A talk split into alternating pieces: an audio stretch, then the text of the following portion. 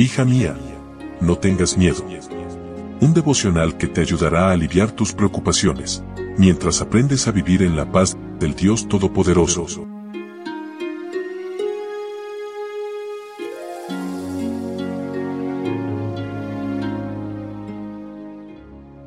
Martes 26 de diciembre. Hola, hola, ¿cómo estás? Buen día, buen día. Qué gusto poder saludarte. Mi nombre es Analía. Bienvenida a nuestro devocional para damas. Hoy con el título La Revolución Francesa y la Profecía. Leo en Apocalipsis capítulo 11, versículo 11. Pero después de esos tres días y medio, Dios volvió a darles vida y ellos se pusieron de pie y todas las personas que los vieron tuvieron mucho miedo. El capítulo 11 de Apocalipsis es una de las profecías menos estudiadas. Es la porción bíblica que más menciona números.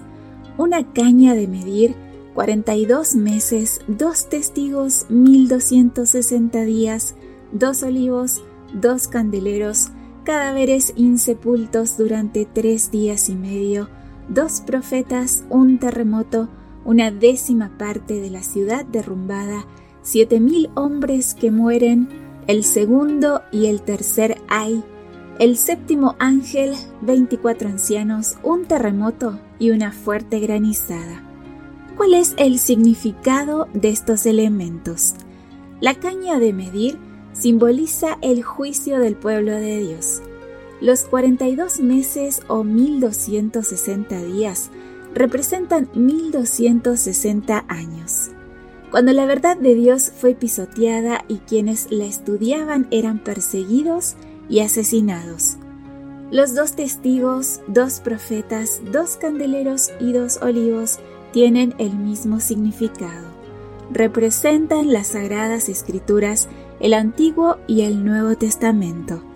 Las escrituras son testigos del plan de salvación y lámpara a nuestros pies, y como el Espíritu Santo es simbolizado por el aceite, los dos olivos representan la manifestación del Espíritu Santo durante el Antiguo y el Nuevo Testamento. La bestia que intenta matar a los dos testigos simboliza la República Francesa cuando propagó el ateísmo y decretaron en París en 1793 abolir completamente la religión y la lectura de la Biblia. Durante tres años y medio, tres días y medio proféticos, perseguían, descuartizaban y asesinaban a quienes se encontraban con una Biblia. Cuando quitaron la restricción en 1797, hicieron un concilio de paz y los cristianos sobrevivientes aparecieron sin ojos, amputados y lacerados. Después de esos tres años y medio, Dios resucitó a sus testigos fieles. La Biblia circuló con mayor éxito que antes. Poco después de la Revolución Francesa, en 1804 se creó la Sociedad Bíblica Británica y la Sociedad Bíblica Americana. Para finales del siglo la Biblia se había traducido a 1907 idiomas y dialectos. Los que intentaron destruir la Biblia se llenaron de miedo al contemplar el milagro de su resurrección. Los dos árboles de olivo cumplen su función de convencer al mundo de pecado, de justicia y de juicio. La hierba se seca y la flor se marchita, pero la palabra de nuestro Dios permanece para siempre, dice en Isaías capítulo 40 versículo 8. Se puede pisotear, negar, contradecir o rechazar la Biblia, pero al final la verdad prevalecerá y aquellos que la prediquen y la defiendan prevalecerán con ella.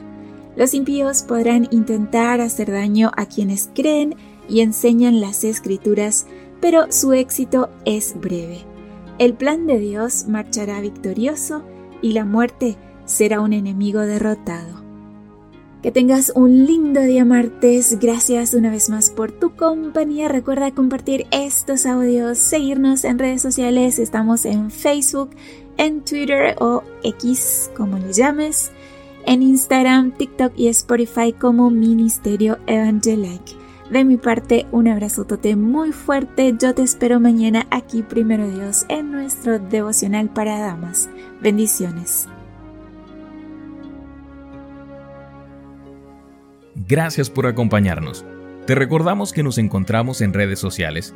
Estamos en Facebook, Twitter e Instagram como Ministerio Evangelike. También puedes visitar nuestro sitio web www.evangelike.com